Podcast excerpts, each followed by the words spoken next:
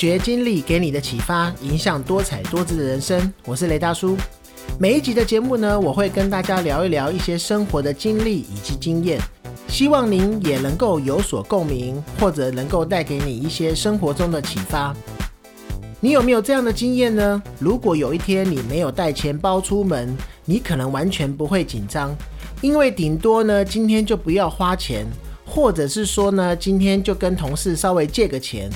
但是有一天，如果你发现自己没有带手机出门的话，哪怕是说你已经到了公司了，你甚至有可能会请假，还要再回家去拿手机。可见呢，手机对现代人的重要性呢。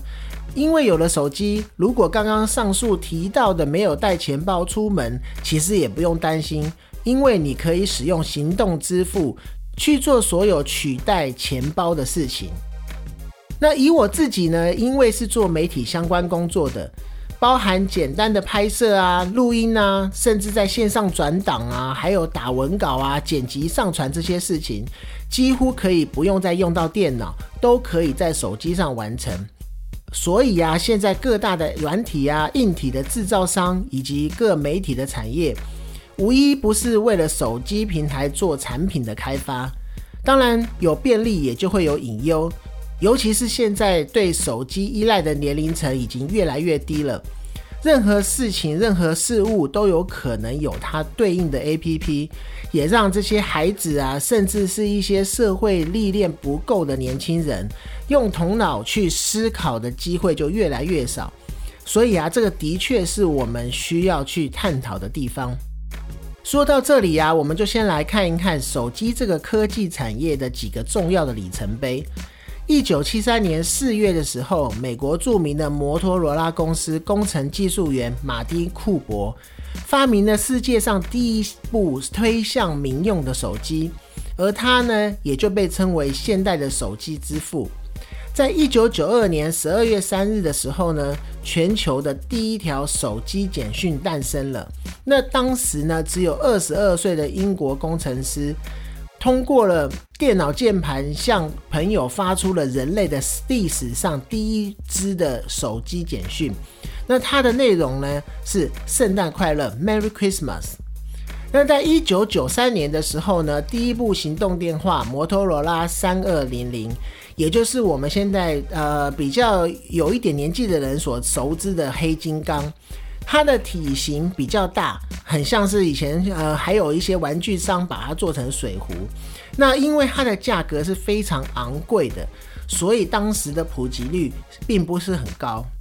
到了一九九八年呢，第一款的双屏手机 Nokia 的六一五零问世了。那这个双屏手机它最大的优势呢，就是可以在用户无察觉的一个情况下。在九百和一千八这两个网路之间自动选择最佳的通话服务的一个一个方式，然后呢，也可以从此避免了掉话的现象。那即使是在那个讯号比较弱的地方呢，双屏手机也能够有比较好的通话品质。再来了呢，就是到了一九九八年的时候，第一款内置游戏的手机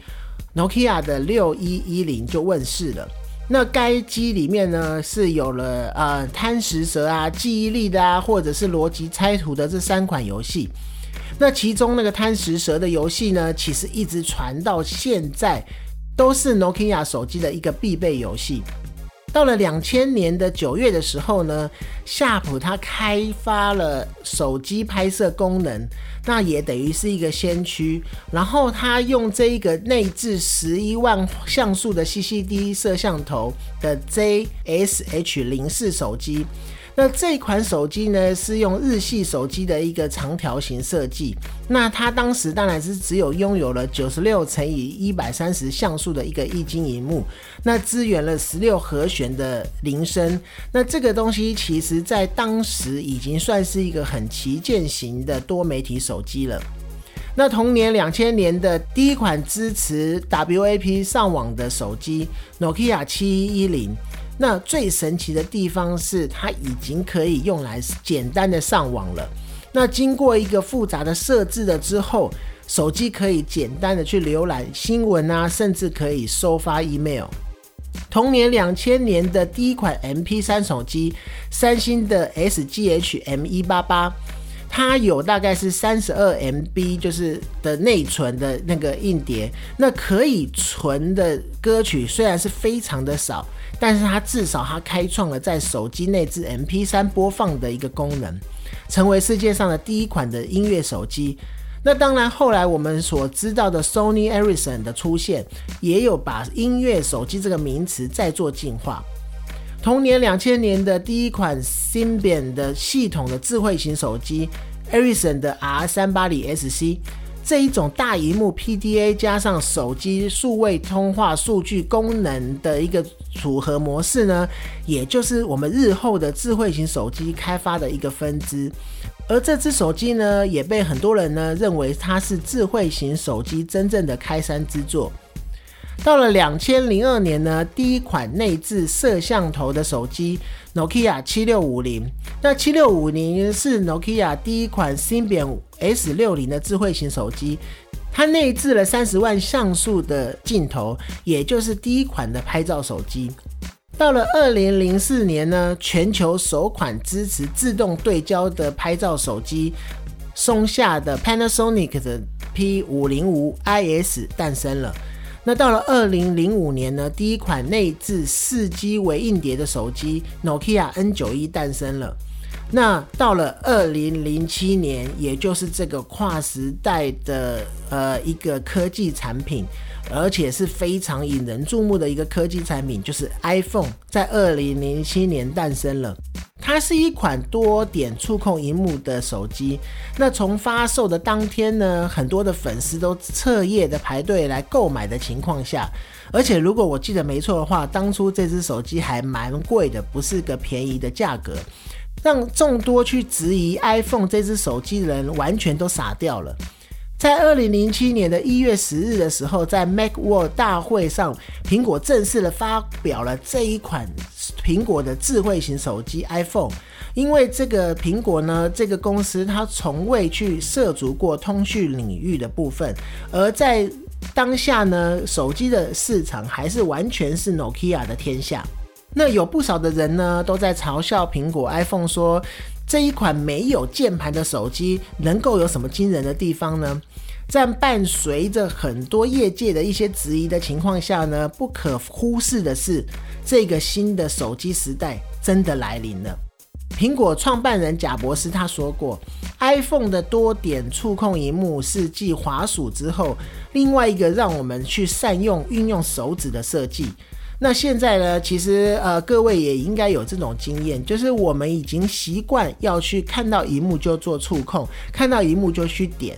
所以说，这个多点触控现在到我们现在目前来看的话，当然是一个非常自然的事情。而在 iPhone 没有出现之前，我们从来就不会去想到这样子的一个科技会用到现在变成一个主流，成为我们生活中的一部分。而我们去想象一下，从前那一个没有智慧型手机时候的一个生活，彼此在吃饭的时候、跟朋友聚餐的时候，大家是真正的都会聊天、谈笑风生，而不像现在呢。你去各大餐厅吃饭的时候，你看虽然是几位好友大家一起在吃饭，甚至是家庭一起在吃饭，那其实大家还是各自低头划着手机。那在美国有一个摄影师，他叫做那个艾瑞克，他就有依据这一个主题呢，创作了一个系列的一个摄影照片。他就是在提醒人类，如在这个如此的一个诡异的气氛下，要去注意，实际上的人际情感是非常重要的。引起他去做这件事呢，是有一次他在呃一个餐厅里面看到了。就是整个桌上的一个家庭，夫妻加上两个孩子，其中的三个人，爸爸加上两个孩子都在低头玩他的手机。那这个时候，只有妈妈她没有在划手机，她很无助的看着远方，因为整个家庭没有人在聊天。她看到了这个情景之下，她就思考去策发了这个摄影的一系列作品。那究竟呢？智慧型手机带给我们日常生活上有多大的改变？我自己呢整理出以下的几点。第一个就是手机可以来当钱包用，那这样子的话，你会发现它花钱就变得非常的容易了。以前呢，我们可能没有带钱包出门的时候，还真的没有办法购买任何的东西。那现在其实你只要带着手机，一切都没有问题了。那可以利用一些行动支付的绑定，在完全无痛感的状态下去购买东西。所以啊，这个东西我们更要注意的就是，因为行动支付它变得很容易了，无意间你可能就会花比以前那个年代更多的钱，买更多的东西。所以啊，无意间就会肥了商家，但是又瘦了荷包。再来呢，第二个就是我觉得，当这个智慧型手机普遍于生活以后呢，随手拍摄这件事情，让人人都可以当记者，人人都可以当狗仔。以前呢，在路上发生了一个小车祸，发生了一些小事情，因为不可能随身带着相机，所以必须要等到警察来处理，才能够移动车辆。那现在呢，可能只需要拍了几张肇事的现场的照片，甚至可能有一些如果有粉笔做了一些简单的划线细节，他就可以先将车辆移开，不影响交通的情况下，等待警察到来。像呃国外，甚至我们的呃亚洲也都有发生一些事情，就是用了手机，可能当发生一些犯罪事件的时候，甚至可以在旁运用手机去做一些拍照的记录，那可以因而而辅助到警察办案。再来呢，我觉得第三个就是当手机不离身的时候，其实对健康也是有保障。那为什么会这样说呢？可能会大家觉得有一点矛盾。当然，我们手机用久了，一定是对人是不是一件好的事情。但是，不管是在安卓或者 iOS 系统呢，因为它的设置跟他们的设计都有很多不同医疗相关的一个 APP。这个时候，如果你下载来使用的时候，反而可以随时的去监控自己身体的状况。如果再去配合一些其他的相关电子用品，如果说像是健康手环呢这个部分的话，那你真的是可以对健康是有一个保障跟监控的。但是还是像刚刚讲的，要切记，毕竟手机用久了。不管是对整个人的精神或者是视力，都是有很大的影响，所以在使用上还是要有时间上的一些安排。再来一点呢，就是手机让人与人之间更亲密，也很疏离。那为什么会这么说呢？这个矛盾到底是什么呢？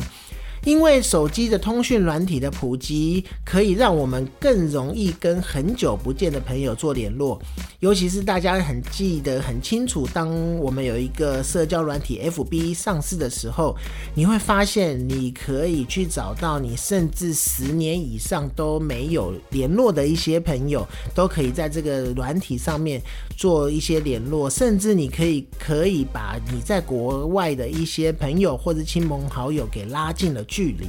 让彼此之间能够更紧密。那至于为什么说也很疏离呢？那因为反而是你每天见面，或者是就在你身边的家人，那因为了门手一台智慧型手机，那虽然他可能就坐在你旁边，坐在你的对面，但是却没有做说话的沟通，反而是各顾各的划手机。所以我才说，手机会让人与人与人的之间的距离更亲密，但是也更疏远了。而智慧型手机呢，麻雀虽小，但是五脏俱全，是未来真正的个人电脑。在以前，谁会想到，谁会知道？如今，一只智慧型手机，它拥有的运算能力，甚至可以比拟一九六九年那时候的美国的太空总署的里面的电脑。那这个东西，我也非常的有感慨。以前呢，为了要做一些媒体相关的比较专业的一些一些事情的时候，以前甚至我有买过啊一台十几万的 Mac 电脑。那现在其实老实说，我们现在手上的这一只智慧型手机，就算哪怕它的等级没有很高，其实它能够做到比拟电脑的事情已经越来越多了。所以，我我我觉得这个智慧型手机，它未来可能真的是可以取代个人电脑。在国外有一个网站叫 PC World，它有发表过一个文章呢，它讲的就是十个被 smartphone 它所杀死的一个事物、一个事情。它里面分析了十个已经被取代，或是已经开始准备要被取代的一些需求跟产品。那我这边就举其中的几个例子。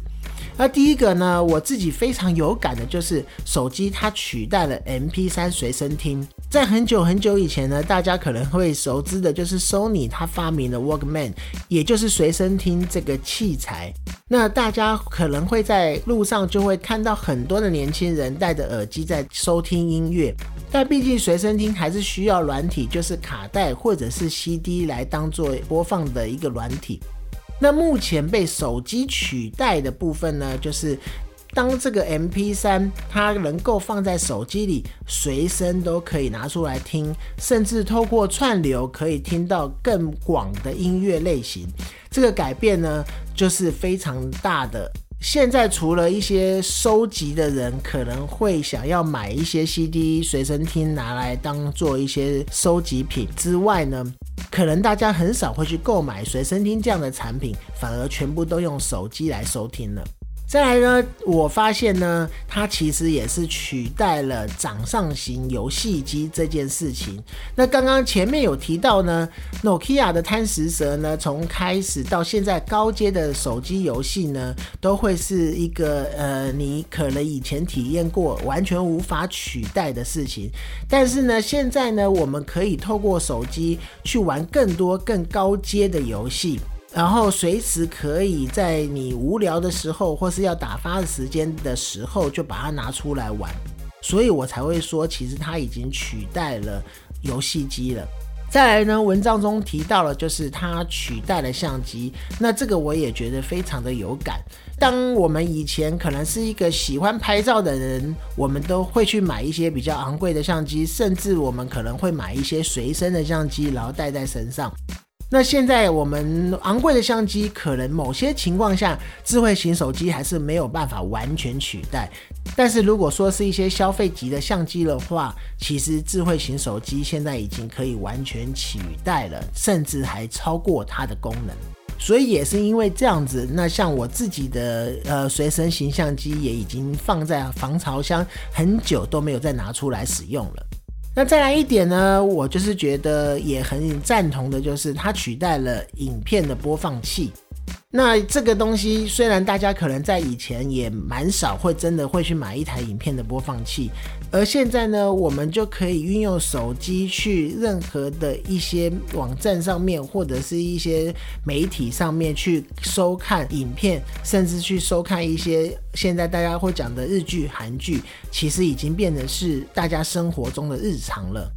还有一点呢，呃，文章中所提到的也是我之前有使用过的东西，就是录音笔。虽然说这个需求在现在来讲是真的不大，但是对现在某一些在就学的学生来讲，他可以运用手机去做一些课堂上的录音，他就不需要像以前我们那个年代还需要买一支录音笔来使用了。再来一个，就是呃，文章中提到，我觉得非常有感的，就是它取代了导航机。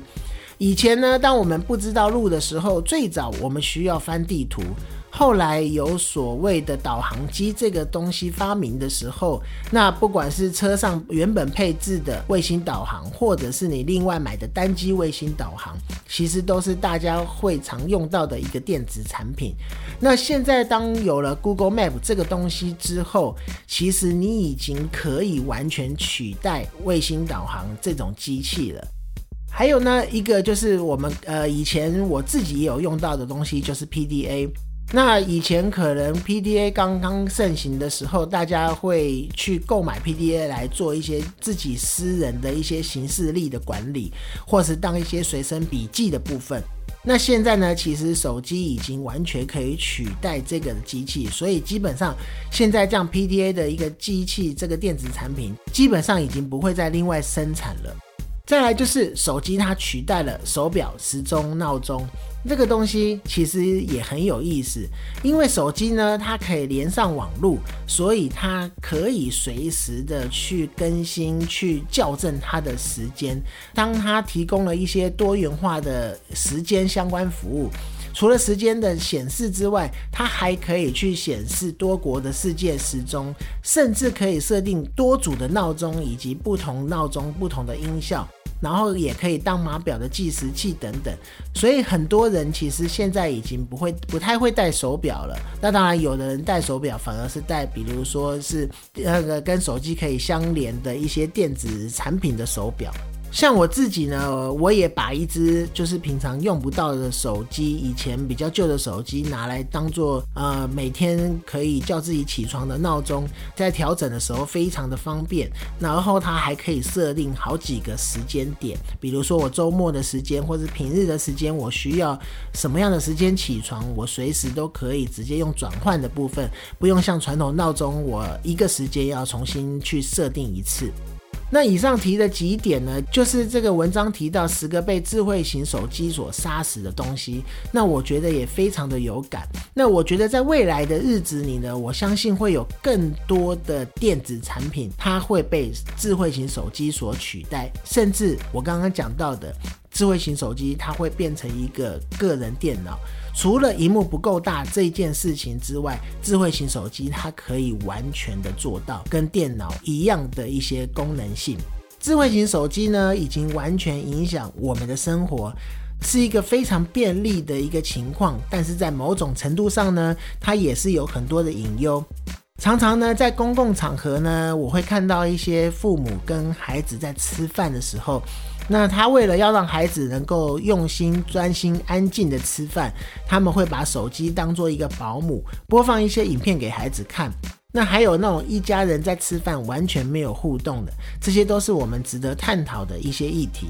那当然呢，我自己的做法是会让孩子。他能够接触手机，那因为为什么我会讲说要让孩子接触手机？因为现在不管是手机的一些简单的游戏，或者是手机上面能够查到的资料，基本上它已经变成是孩子彼此跟同学间的一个沟通的方式了。你要完全去禁止不让他们使用。也就是等于你断了他跟同学之间的一些沟通方式，甚至同学讲的一些内容，他可能会听不懂。那我采取的方式是，与其阻止他去使用，不如给他设定了一些使用的时间。所以我用了 Google 的一个 APP 呢，去限制他每天使用的时间。其实你只要跟孩子去讨论好这一些方式、这些使用的一些一些方法，他们一定是可以接受。那所以，我记得有一次，当我们家在外面吃饭的时候，我们彼此之间还会在聊一些最近发生的事情。那隔壁桌有一个比较上年纪的大姐，她当她吃完的时候，她还特别跑来我们这一桌，跟我们说我们真的很棒。她现在已经很少看到说一家人在吃饭的时候都没有把手机拿出来，反而是趁吃饭的时间聊聊天。那我自己听了也觉得蛮高兴的。而我也觉得这是现在人应该要去改变的一个生活方式，以及我们应该去探讨的一个生活方式。Nokia 有说过，科技始终来自于人性，但我觉得呢，做任何的事情还是要以人为出发点，不要去过度依赖，这个才是科技发达现在最重要的事情。那今天呢，我们就聊到这边。或许你现在用智慧型手机呢，已经是非常一个习惯的一个动作了。很多人在睡觉以前，还会特别把手机拿起来看有没有什么讯息，甚至是有没有什么新闻有跳出来的。甚至很多人呢，他会用手机来伴随着他睡觉。这个是每一个人的生活方式，所以呢，我们就不太去做一些评论。但还是希望科技让我们的生活越来越便利，但是我们还是要能够知道什么是初衷。很多时候呢，还是要用我们自己的头脑去分析一些事情，去思考一些事情，这样子才不会让科技反而影响了我们去思考的能力。更重要的是，如果用在我们下一代身上，用在我们的孩子身上，智慧型手机影响了生活这件事情，也更是应该是我们要去探讨及了解的。发掘经历给你的启发，影响多彩多姿的人生。我是雷大叔，跟你分享生活的经历以及经验给我的启发，以及生活中大小事我的看法。或许你有同样的经历，可以引起共鸣；或者没有同样的经历，也可以透过我的分享得到一些收获。谢谢你的收听，我们下次见。